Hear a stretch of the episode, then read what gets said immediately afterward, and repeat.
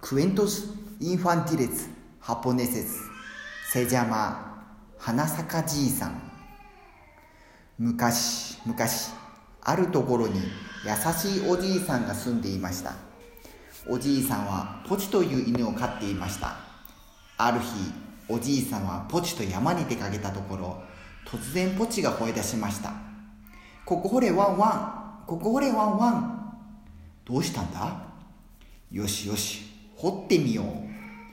こりゃたまげた。金貨が出てきた。ありがとうよポチお前は本当に頭のいい犬なんだな。このことを聞くと意地悪な隣のおじいちゃんはポチをこっそり山に連れて行くとポチに吠えさせました。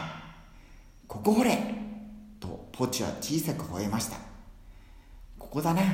金貨を見つけて金持ちになるぞ。意地悪のおじいさんがポチの泣いていた場所を掘るとそこから割れた藁や茶碗がたくさん出てきました。意地悪のおじいさん怒ってポチを殴り殺してしまいました。それを知ったおじいさんはポチがかわいそうで庭に墓を作ってやると不思議なことが起こりました。ポチのお墓から大きな木が生えてきて見る間に大きくなりました。おじいさんはその木を切って臼を作りました。そしてその臼でお餅をつくとなんとお餅が小判に変わったのです。これを聞いて意地悪のおじいさんはこっそり臼を盗み出しお餅を作りました。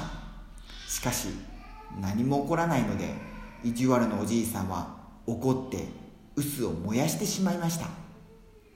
優しいおじいさんは残念がりその灰を家に持ち帰りました。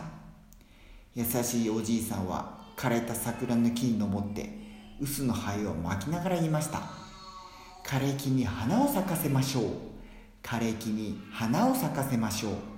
するとそれまで枯れていた木に桜の花が一斉に咲きました。それを見たお殿様は喜んで優しいおじいさんにたくさんのご褒美をくれました。これを見た意地悪なおじいさんは残った灰を持って木に登りお殿様が通りかかった時に言いました。私こそ桜の木を咲かせる名人です。これから咲かせましょうと灰をまきました。しかし何も起こらずさらに悪いことにお殿様の目が灰に入ってしまいました。お殿様は大変怒って意地悪なおじいさんを牢屋に入れてしまいました。おしまい。